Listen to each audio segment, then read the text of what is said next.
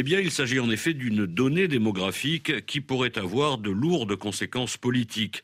Pour rappel, lorsque les Britanniques, contraints d'accorder l'indépendance au reste de l'Irlande en 1921, ont créé la province nord-irlandaise qui restait unie à la Grande-Bretagne, c'est précisément la situation démographique, les protestants unionistes étant majoritaires au nord de l'île, qui avait légitimé en quelque sorte l'existence même de cette province dont les contours avaient été dessinés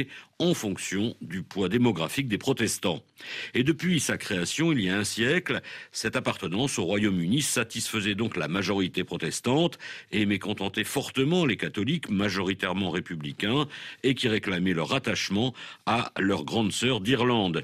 Il demandait aussi une meilleure égalité de traitement avec les unionistes qui dirigeaient, avec le soutien de Londres, la politique et l'économie de la province. Ce sont ces revendications non satisfaites qui ont provoqué les tristement célèbres troubles d'Irlande du Nord, 30 ans d'affrontements entre républicains catholiques et protestants unionistes qui ont fait 3500 morts.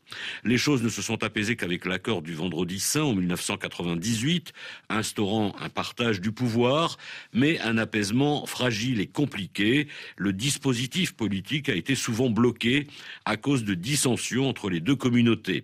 Car la divergence fondamentale persiste, les unionistes veulent à tout prix rester dans le Royaume-Uni, tandis qu'une grande partie des catholiques souhaitent rejoindre l'Irlande. Et de ce point de vue, la démographie est surveillée par les uns et les autres comme le lait sur le feu, d'où l'importance du dernier recensement qui indique que 42,3% de la population nord-irlandaise s'identifie comme catholique contre 37,3% comme protestants ou autres religions chrétiennes.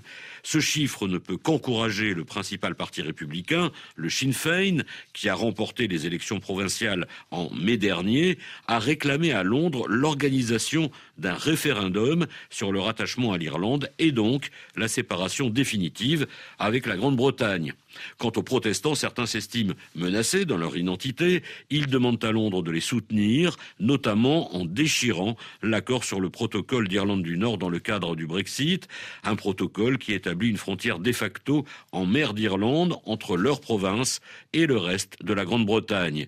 La nouvelle première ministre Liz Truss, alors chef de la diplomatie, a fait un premier pas dans ce sens, au risque de créer une tension extrême avec l'Union européenne qui ne veut pas en parler.